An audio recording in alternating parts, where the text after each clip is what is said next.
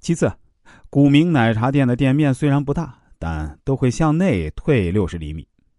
南方呢，经常下雨，这样做一方面是让没带伞的人呢有地方避雨，另一方面也让逛街累的人呢有个地方歇脚、吹空调。还有，古茗奶茶店的店员会像老邻居一样跟顾客拉家常，比如遇到推车来买奶茶的年轻妈妈，店员呢会拿一块糖给小孩，再夸一夸孩子。这就是我此前反复讲的，小镇生意的核心是邻里关系。本地商户的第二个优势就是高度的灵活性，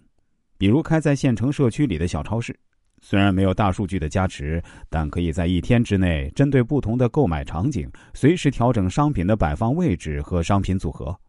比如早上，家里老人或者妈妈送完小孩上学后，就会顺便到附近超市买菜。这时，店里的商品呢要以散称蔬菜、新鲜肉类为主，尽量不要打包，因为买菜的人最在乎食材的新鲜，打上包就不容易判断，影响销量。下午，年轻人下班了，会到门店里啊买水果、啤酒，还有简单的晚餐食材。他们不愿意花太多时间做大菜，可又不想吃的太差。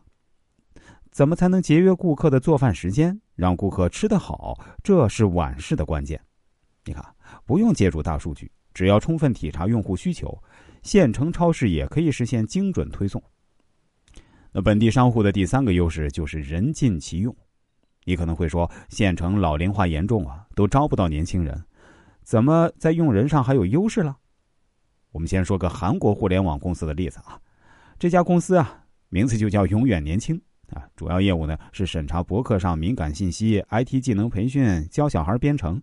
但这家公司很奇怪，他只招五十五岁以上的老年人，甚至说，呃，上限呢是八十三岁。企业的创始人说，老年人有年轻人没有的优势，他们更有耐心，做事更加细致，适合做信息审查和教育工作。同样的道理，在小城镇里的大龄员工手脚勤快，工作负责。很多超市里的卖猪肉高手、捆菜高手、切水果盘高手等等，都是大龄员工。还有小城镇里的很多大龄员工都有摆摊经验，可以充分发挥他们的优势，让他们多负责店里的堆头区和超市门口的促销活动，他们保准能把堆头摆得美观，推销卖力。听了我总结的小城镇商户的优势，张先生感到了释然！他说自己有信心把小卖部做好。